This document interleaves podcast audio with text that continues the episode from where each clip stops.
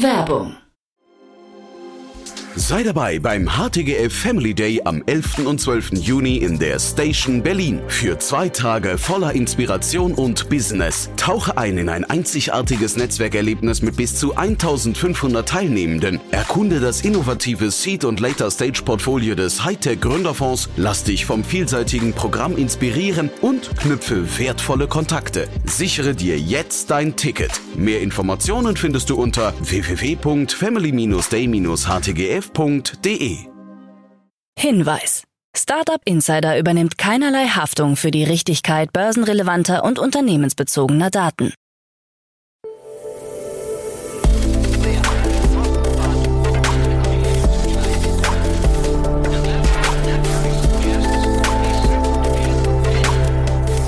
Startup Insider Daily. Morgen Update. Einen wunderschönen guten Morgen und herzlich willkommen zu Startup Insider Daily in der Morgenausgabe. Es ist Montag, der 4. September 2023 und mein Name ist Nina Weidenauer und wir starten jetzt zusammen in die Woche mit diesen News. Cyberkriminalität kostet Deutschland hunderte Milliarden. Franziska Giffey besucht Jakarta Future City Hub. Bosch stellt Leader-Entwicklung ein. Novo Nordisk kurzzeitig wertvollstes Europa-Unternehmen. Und Telemedizin-Startup Babylon Health ist insolvent. Tagesprogramm. So, bevor wir jetzt näher auf die Themen eingehen, einen ganz kurzen Blick auf das heutige Tagesprogramm. In der Rubrik Investments und Exits begrüßen wir Amanda Birkenholz, Investmentmanagerin bei UVC Partners und sie bespricht zwei spannende Finanzierungsrunden. Einmal die Runde von Redwood Materials und Value. Um 13 Uhr geht es weiter mit Tobias Teuber, Founder und CEO von Lycan und um 16 Uhr sprechen wir mit Laila Zuhaib, Founder von The Migrant Accelerator. Dazu aber später mehr nach den Nachrichten. Startup Insider Daily. Nachrichten. Cyberkriminalität kostet Deutschland hunderte Milliarden. Laut einer aktuellen Umfrage des Branchenverbands Bitkom könnten die Kosten für Cyberangriffe in Deutschland in diesem Jahr 206 Milliarden Euro betragen. Damit würde zum dritten Mal in Folge die 200 Milliarden Euro Grenze überschritten. In einer Umfrage, an der über 1000 Unternehmen aus verschiedenen Branchen teilnahmen, gaben 61 Prozent der Befragten an, dass die Angreifer der organisierten Kriminalität zuzuordnen sind. Das ist ein deutlicher Anstieg gegenüber 51 Prozent im Vorjahr und 29 Prozent im Jahr 2021. Bitkom-Präsident Ralf Wintergerst betont die Attraktivität der deutschen Wirtschaft als Ziel für kriminelle und feindliche Staaten. Er weist darauf hin, dass die Grenzen zwischen organisierter Kriminalität und staatlich gesteuerten Akteuren oft fließend seien. Insbesondere Russland und China wurden als wichtige Zentren solcher Angriffe genannt. Waren im Vorjahr noch 84 Prozent der befragten Unternehmen von Cyberangriffen betroffen, sind es aktuell 75 Prozent. Der leichte Rückgang der betroffenen Unternehmen ist ein positives Zeichen und zeigt, dass die Schutzmaßnahmen greifen, so Wintergerst. Franziska Giffey besucht Jakarta Future City Hub. Mit einer Wirtschaftsdelegation reist Berlins Bürgermeisterin und Senatorin Franziska Giffey zur Eröffnung des Jakarta Future City Hub, der sich als zentrale Anlaufstelle für Startups und Gründer in Indonesien etablieren will. Der Hub ist im Rahmen des EU-Projekts Smart Change, Strengthening Urban Governance, Prosperity and Innovation in Jakarta entstanden. Ziel ist es, die Verzahnung von Startup-Wirtschaft und öffentlichem Sektor in Indonesien zu stärken und Innovationen im Bereich Smart City zu fördern. Jakarta steht vor ähnlichen Herausforderungen Herausforderungen wie Berlin, insbesondere in den Bereichen Digitalisierung und Energiewende, so Giffey.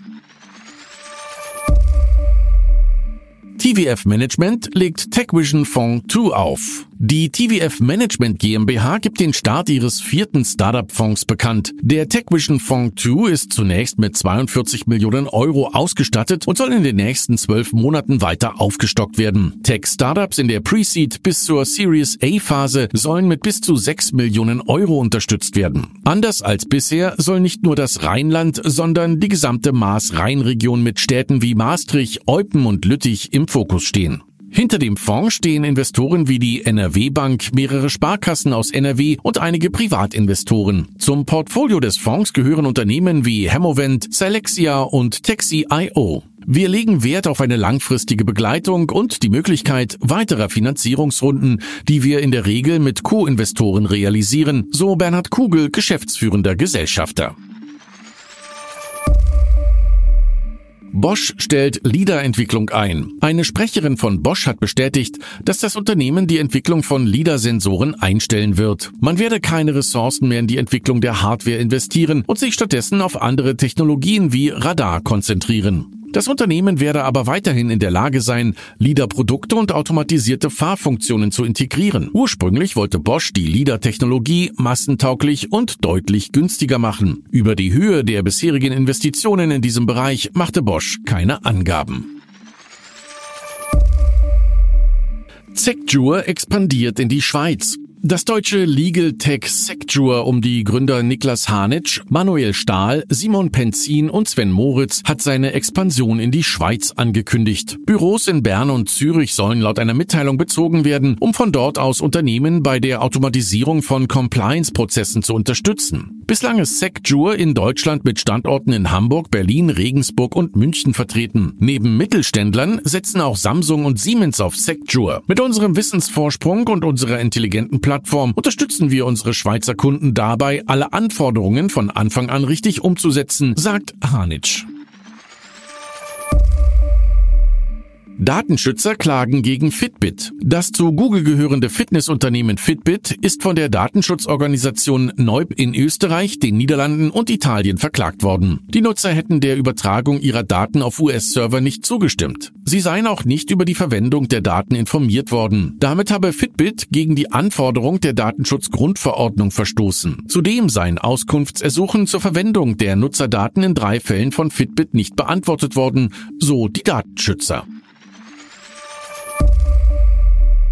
Novo Nordisk, kurzzeitig wertvollstes Europa-Unternehmen. Das dänische Pharmaunternehmen Novo Nordisk war am Freitag für weniger als zwei Stunden das wertvollste Unternehmen Europas. Zwischen 10.43 Uhr und 12.30 Uhr lag die Marktkapitalisierung des Arzneimittelherstellers bei rund 421 Milliarden US-Dollar und damit knapp vor dem Pariser Luxuskonzern LVMH. Inzwischen ist Novo Nordisk wieder auf den zweiten Platz zurückgefallen. Der Kurs der Novo Nordisk Aktie hatte sich seit 2020 verdreifacht. Allein im August legte die Novo Aktie um fast 20 Prozent zu. LVMH wiederum hatte im Februar 2021 Nestlé vom ersten Platz als größtes börsennotiertes Unternehmen Europas verdrängt.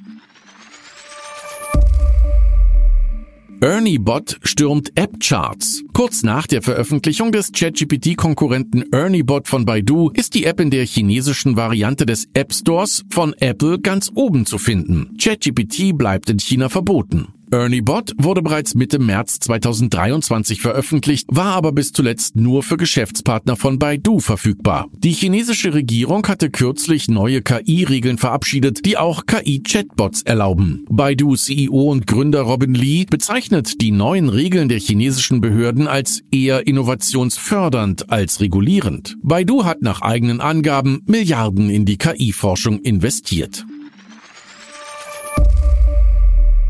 Klage gegen Amazon. Amazon-Gründer Jeff Bezos und der Amazon-Vorstand wurden von einem Aktionär des Unternehmens verklagt. Der Cleveland Bakers Teamsters Pensions Fund ist der Ansicht, dass Bezos Raumfahrtunternehmen Blue Origin bevorzugt wurde, um einen Startauftrag für das Satellitenprojekt Cuper zu erhalten. Blue Origin erhielt 585 Millionen US-Dollar, um beim Aufbau des satellitengestützten Internetnetzwerks Cuper zu helfen. Laut einer Amazon-Sprecherin sind die Vorwürfe völlig unbegründet. Man freue sich darauf, dies unter Beweis zu stellen. Noch in diesem Jahr will Amazon mit der Massenproduktion der Satelliten beginnen. Die Beta-Phase für kommerzielle Kunden soll 2024 starten.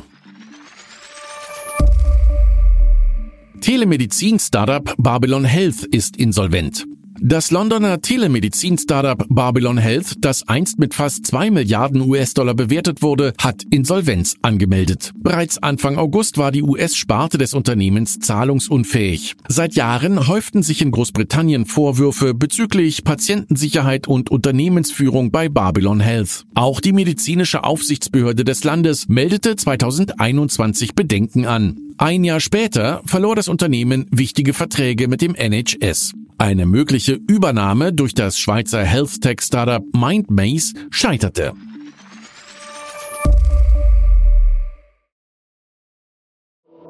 Startup Insider Daily. Kurznachrichten. Das Wiener Pflegestartup Heldwine mit Sebastian Kurz als Investor expandiert erfolgreich nach Graz und bietet digitale Vermittlung von Pflegekräften sowie verwandte Dienstleistungen an. Es hat bereits tausende Pflege- und Therapiestunden vermittelt und erweitert sein Geschäft auch im B2B-Bereich mit Kunden wie Pflegeheimen und Spitälern.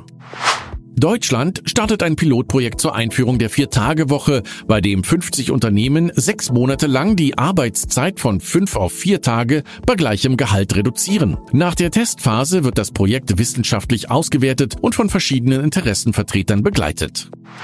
Der Billigmodehersteller Shine steht vor möglichen Problemen mit der US-amerikanischen Börsenaufsicht, da Bedenken bezüglich der Geschäftspraktiken aufkommen, insbesondere in Bezug auf mögliche Zwangsarbeit bei der Herstellung von Produkten. Shine hat angekündigt, Maßnahmen zu ergreifen, um solche Bedenken auszuräumen.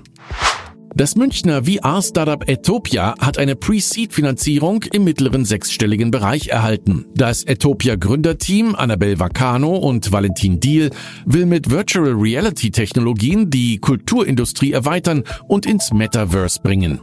Als Startpartner konnten nach eigenen Angaben 15 Kulturinstitutionen gewonnen werden, darunter die Münchner Sinfoniker, die Kunsthalle Mannheim und der Bayerische Rundfunk. Reorbit hat in einer überzeichneten Seed-Finanzierungsrunde 6,8 Millionen Euro eingesammelt. Mit dem neuen Kapital will das in Helsinki ansässige Unternehmen seine Satellitensoftware weiter ausbauen. Reorbit ist seit seiner Gründung profitabel und hat sich bei staatlichen und institutionellen Kunden sowie bei kommerziellen Satellitenbetreibern einen Namen gemacht. Und das waren die Startup Insider Daily Nachrichten für Montag, den 4. September 2023. Startup Insider Daily Nachrichten. Die tägliche Auswahl an Neuigkeiten aus der Technologie- und Startup-Szene. Ja, das waren schon die Nachrichten des Tages und jetzt, wie gesagt, einen ganz kurzen Blick auf das heutige Tagesprogramm. In der nächsten Podcast-Ausgabe bespricht Amanda Birkenholz von UVC Partners zwei Finanzierungsrunden. Das US-Batterie-Recycling-Unternehmen Redwood Materials hat in seiner Series D über eine Milliarde US-Dollar von Investoren eingesammelt, was das gesamte Eigenkapital des Unternehmens seit seiner Gründung auf fast zwei Milliarden US-Dollar erhöht. Die genaue Summe der Series D wurde nicht bekannt gegeben. Außerdem das niederländische Startup Value hat in einer neuen Finanzierungsrunde, angeführt von Rubio Impact Ventures und Slingshot Ventures zusammen mit US-amerikanischen Investoren wie Techstars, Golden Egg, Check Capital und verschiedenen Angel-Investoren 2,4 Millionen Euro eingesammelt. Value hat das Ziel, die Plattform zur Förderung der Wiederverwendung von Elektronikgeräten wie Smartphone, Tablets und Wearables zu erweitern. Mehr Infos zu den zwei Finanzierungsrunden dann in der Podcast-Folge nach dieser Podcast-Folge.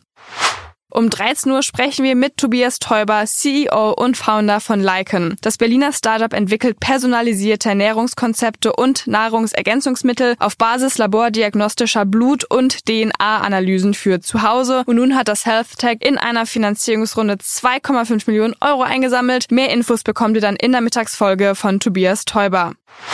In der Nachmittagsfolge begrüßen wir dann Laila Zuhaib, Founder von The Migrant Accelerator. Der sogenannte Meta Accelerator möchte BIPOC-Founder, die auf strukturelle und individuelle Diskriminierung stoßen, mit einem dreimonatigen Mentoring-Programm einen leichteren Gründungsstart und ein Gefühl der Zugehörigkeit bieten. Das ist ein super spannendes Interview, das ihr nicht verpassen solltet. Ja, und das war's jetzt auch erstmal von mir, Nina Weidenauer. Ich wünsche euch einen schönen Start in den Tag und wir hören uns dann morgen wieder. Macht's gut!